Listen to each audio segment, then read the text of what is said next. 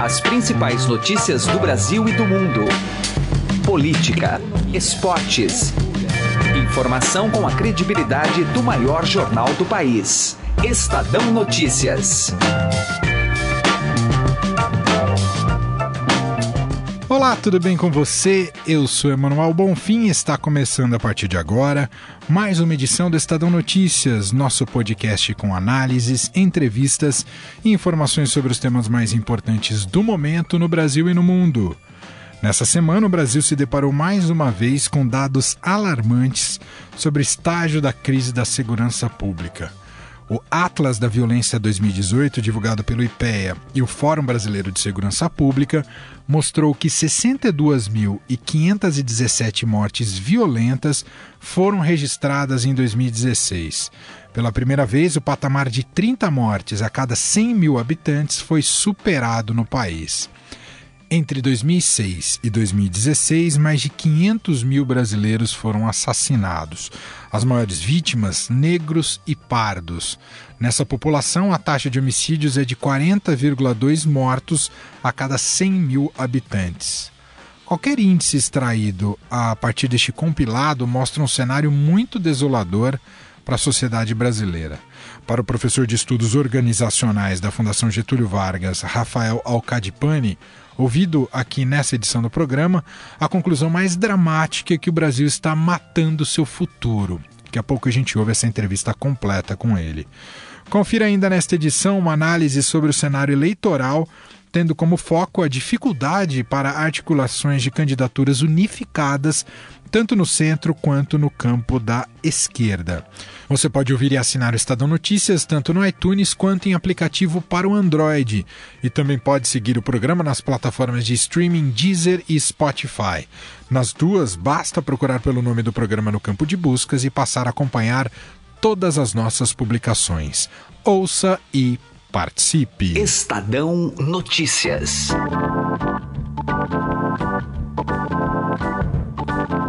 A edição 2018 do Atlas da Violência traz uma dura constatação. Estamos matando nosso futuro. E o maior antídoto contra o crime, que é a educação, segue desprezado pelos governos, na opinião do professor de estudos organizacionais da Fundação Getúlio Vargas. A apresentadora Carolina Ercolim conversou com Rafael Alcadipani e, além de interpretar os dados divulgados nesta semana, ele ressalta que o problema será agravado em 2050, quando o Brasil terá mais velhos do que jovens. E declara: essa geração que poderia ajudar nosso país a crescer está sendo dizimada. Especialista lamenta o discurso bélico de políticos de olho nas eleições. Vamos ouvir a entrevista de Carolina Ercolim. Um avião caindo todos os dias é uma forma de interpretar os dados da edição de 2018 do Atlas da Violência, publicação que sistematiza e analisa dados fornecidos pelo sistema de saúde do país. O IPEA e o Fórum Brasileiro de Segurança Pública mostram 62 mil e 500 mortes violentas intencionais no Brasil em 2016, equivalem a 171 mortes diárias por homicídio. A gente vai conversar sobre esse assunto com Rafael Acadipani, professor de estudos organizacionais da FGV, ajudando então a interpretar esse atlas. Rafael, obrigada por estar aqui. Oi, Carolina, uma alegria falar com você. Bom, se não bastasse, esse número representa uma taxa de 30 mortes para cada 100 mil habitantes, maior patamar da história e ainda aponta um aumento de quase 6% em relação ao ano anterior. A que pode se atribuir essa indiferença da sociedade ou do governo para a gente chegar a esse nível, hein, Rafael? É, de fato é desalentador a gente perceber que a gente continua matando é, no Brasil, né, como você muito bem ponderou, é um avião que cai todos os dias no Brasil e a gente não vê ações efetivas do governo e não vê ações efetivas da sociedade nesse sentido. Eu acho que tem três aspectos. O primeiro é que a sociedade naturalizou a morte. O Brasil naturalizou as pessoas serem mortas, né? Isso é um primeiro aspecto. O segundo aspecto é que quem está morrendo não é quem forma opinião. Quem está morrendo não é a elite brasileira. Quem está morrendo são os pobres, são os jovens pobres da periferia. É esse que está sendo morto é, com maior frequência. E essas pessoas geralmente não têm voz, nós não damos voz. Né? E um terceiro aspecto é uma falta completa e total de uma articulação de políticas públicas do governo federal para lidar com esse problema. Nenhum governo fez um plano nacional de homicídios, alguns tentaram assim muito rapidamente, mas você não existe uma preocupação efetiva dos nossos governos, porque não existe um clamor de quem manda no Brasil para resolver esse problema. E nesse contexto, então, é uma marginalização das vítimas.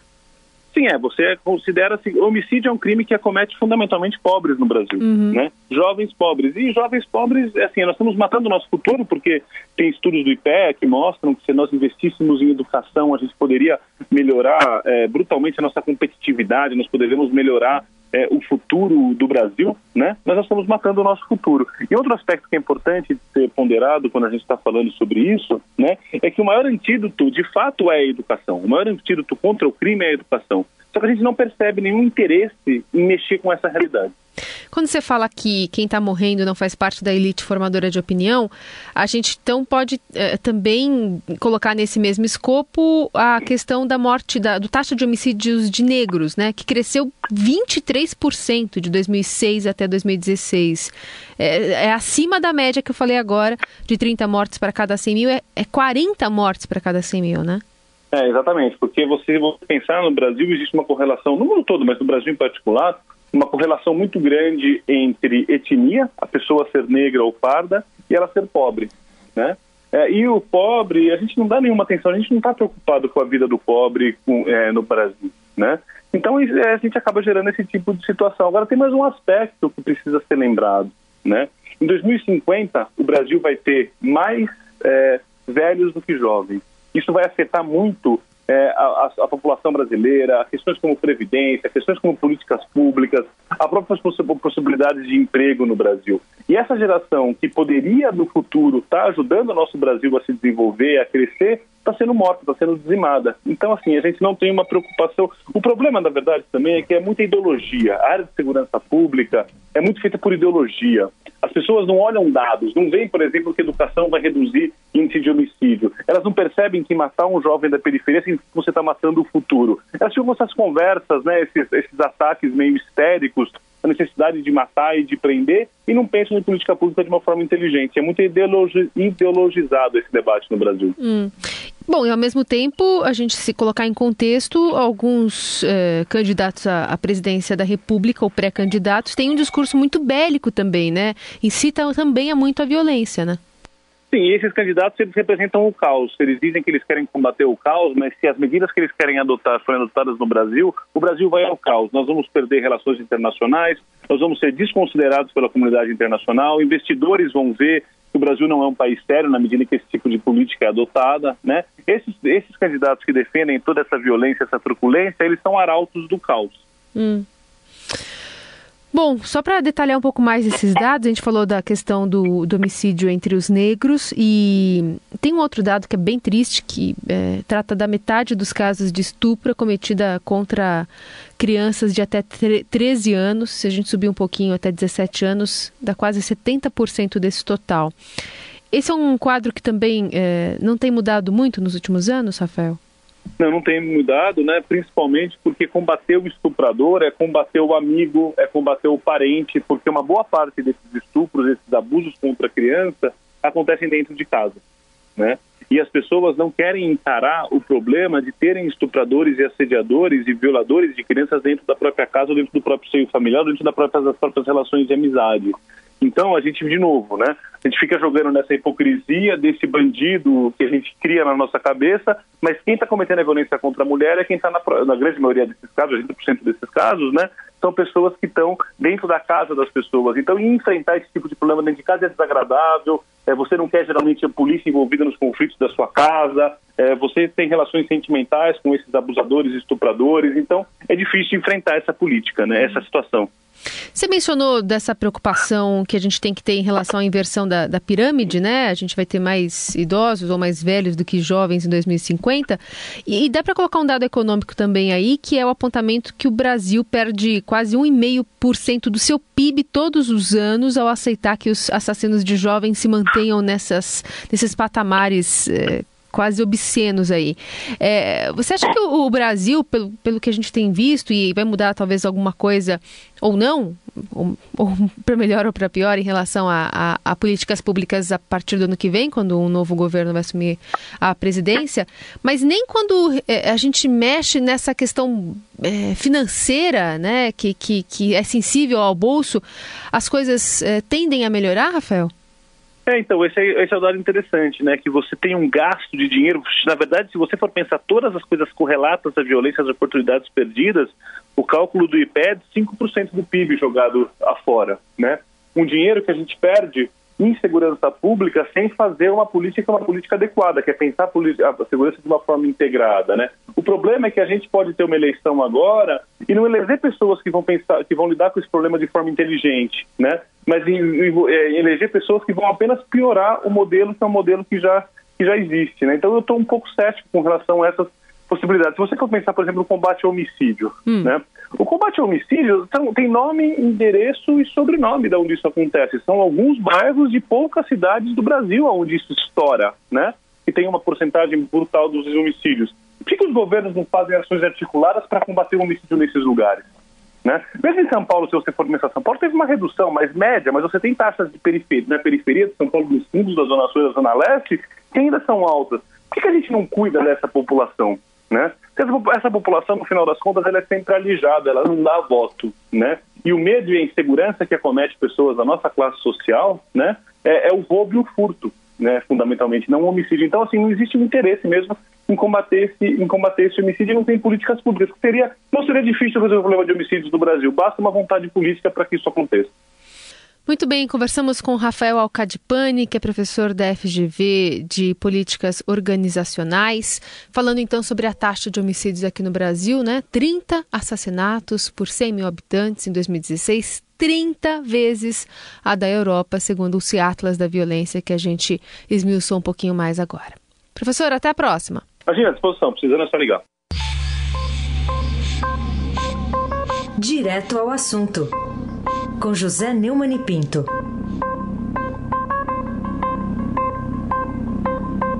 A carta a Marielle Franco, escrita pelo delegado que trabalhou na inteligência da Polícia do Rio, Breno Carnavale, é um documento pungente e de um realismo impressionante. Ele pede desculpas a Marielle pelo fato de não ter progredido em nada a investigação dela, mas descreve uma situação lamentável, deplorável da polícia do Rio de Janeiro, que explica, em parte, o fato de que o crime não foi resolvido, apesar da intervenção militar na segurança do Rio de Janeiro. O sucatamento, a falta de investimento, tudo isso, segundo o policial, não apenas atrasa a investigação sobre o caso mais famoso, mais célebre, mais comentado no mundo inteiro, mas também paralisa toda a polícia. Ele diz, o, o delegado, na carta, que os pobres, os desamparados, os desassistidos, esses têm os seus casos sempre adiados e se não se resolve o caso de Marielle, imagine então o caso desses. Esta é que é a verdadeira realidade da polícia no Rio. Esta é que é a verdade sobre a intervenção no Rio. Toda aquela propaganda, toda aquela onda, tudo isso sucumbe diante do texto do delegado. A verdade está presente no miserê, na inépcia, na incapacidade e na competência de quem? Não é corrupto, porque também tem esse outro pedaço que explica a parte da incompetência e da ineficácia da Polícia do Rio, a corrupção. José Neumann e Pinto, direto ao assunto. Estadão Notícias. Política. O assunto agora no Estadão Notícias é político e de cenário eleitoral. Apesar da resistência do PT, a possibilidade de uma candidatura unificada da esquerda à presidência da República tem boas chances de ser concretizada, mas as articulações em torno de um nome de centro são mais complicadas, como avalia o sociólogo e professor da Universidade Mackenzie Rodrigo Prando, em conversa com Raíssen Abac. Vamos ouvir. Os segmentos da esquerda e do centro estão fazendo articulações políticas na tentativa de afunilar candidaturas e, em cada um desses segmentos, chegar a uma candidatura de consenso. Nós vamos falar sobre esse assunto para contar com a análise do tema do sociólogo e professor da Universidade Mackenzie, Rodrigo Prando. Prando, obrigado pela presença. Prazer, Heisen, estar aqui novamente contigo e com os ouvintes da Rádio Dourado. Bom, como estratégia, isso aí pode funcionar, seja no centro, seja na esquerda? Qual a sua visão sobre essa, esse possível afunilamento? Pode funcionar e, na verdade, essa fragmentação ela implica uh, num conjunto de candidatos que não são competitivos e ali você tem quase que uma autofagia, muitos deles acabam se canibalizando, né, disputando eleitor no mesmo espaço ideológico ou no mesmo setor da sociedade, e eu tendo a crer que no próximo mês, mês de julho, mais tardar agosto, muitos retirem sua candidatura à esquerda uh, e no centro, a fim de buscar uh, uma coalizão que permita um candidato mais competitivo.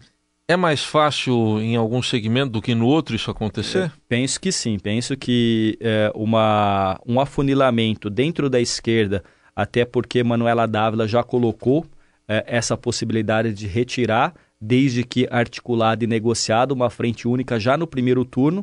Nesse sentido, eu vejo que a figura de Ciro Gomes pode ser aquele que consiga congregar entre os candidatos de esquerda o apoio dos demais para poder chegar mais fortalecido para a disputa presidencial.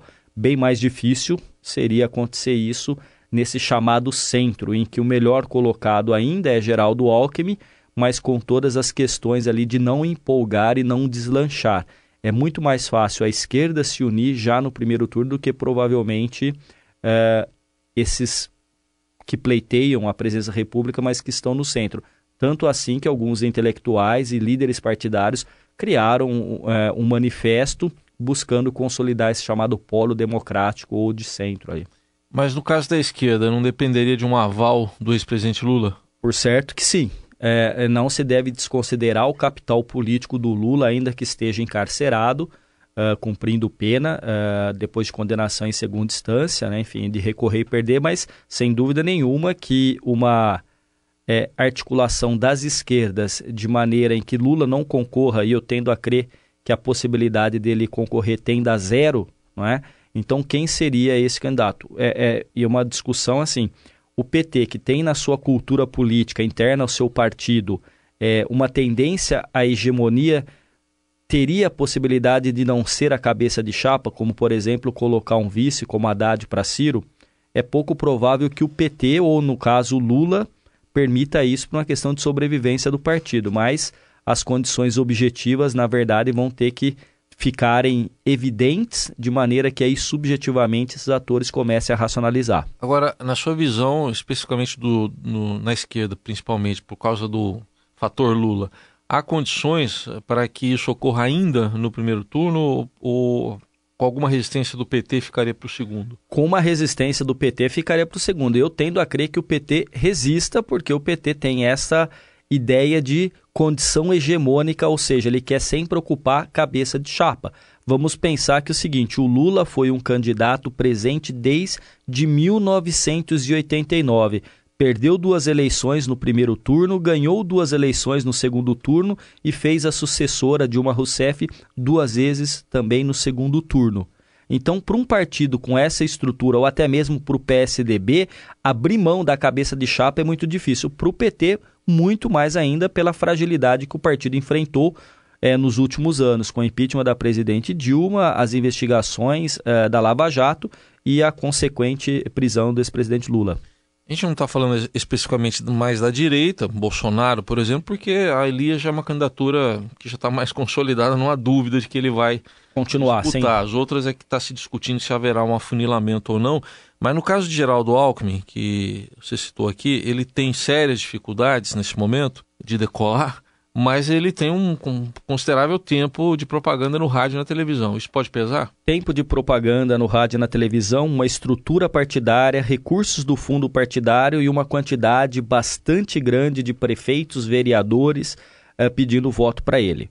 Certa feita, Fernando Henrique Cardoso disse que Alckmin não é aquele corredor de 100 metros. Alckmin é um maratonista, que ele está no jogo e provavelmente continuará é, nesse jogo. Agora, isso sem dúvida nenhuma uh, faz diferença e é por isso uh, que naquele livro O Voto do Brasileiro do Alberto Carlos Almeida ele diz que se tudo permanecer uh, como foi nas últimas eleições, enfim, é, PSDB e PT devem, nessa, devem estar no segundo turno. Agora, devem não significa que estarão, porque, de novo, o elemento aí que está mexendo com as forças políticas é a figura de Jair Bolsonaro, num partido muito pequeno, sem recursos, pouco tempo de TV, mas que construiu um nicho discursivo e de valores que está, eh, de certa maneira, entrando em corações e mentes de uma parte do eleitorado brasileiro. Para a gente concluir, Prando, caso avancem essas articulações, seja a articulação na esquerda, seja a articulação no centro, o que, que deve definir uma candidatura? É, é, é o, a pesquisa eleitoral? Quais os fatores que definem? É, pesquisa eleitoral, pesquisa eleitoral e, e também é, quando você faz a pesquisa quali e quantitativa do candidato, ou seja, qual é o perfil de conhecimento, recall que esse candidato tem e também a sua rejeição. É, tão importante quanto a intenção de voto para o analista é, de uma campanha é o quanto aquele candidato é rejeitado e, na verdade, além disso, o quanto ele pode crescer. É? São elementos que são indicativos de quem será aquele que pode, a partir eh, desse afunilamento, ser o candidato de centro. Ouvimos o Rodrigo Prando, que é professor, sociólogo da Universidade Mackenzie, fazendo análise aí dessas articulações envolvendo o centro e também a esquerda, cada um com a sua turma, não em conjunto, Sim. buscando uma possibilidade de candidatura única de cada um desses segmentos à presidência da República.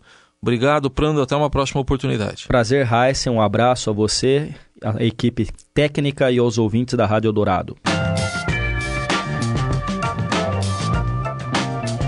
O Estadão Notícias desta quinta-feira vai ficando por aqui. Contou com a apresentação minha, Emanuel Bonfim, produção de Gustavo Lopes e participação de Carolina Ercolim e Raíssen Abac. O diretor de jornalismo do Grupo Estado é João Fábio Caminoto. De segunda a sexta-feira, uma nova edição deste podcast é publicada.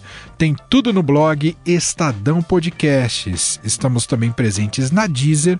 Procure por este e outros podcasts do Estadão por lá. E mande sua sugestão para o e-mail em podcast.estadão.com.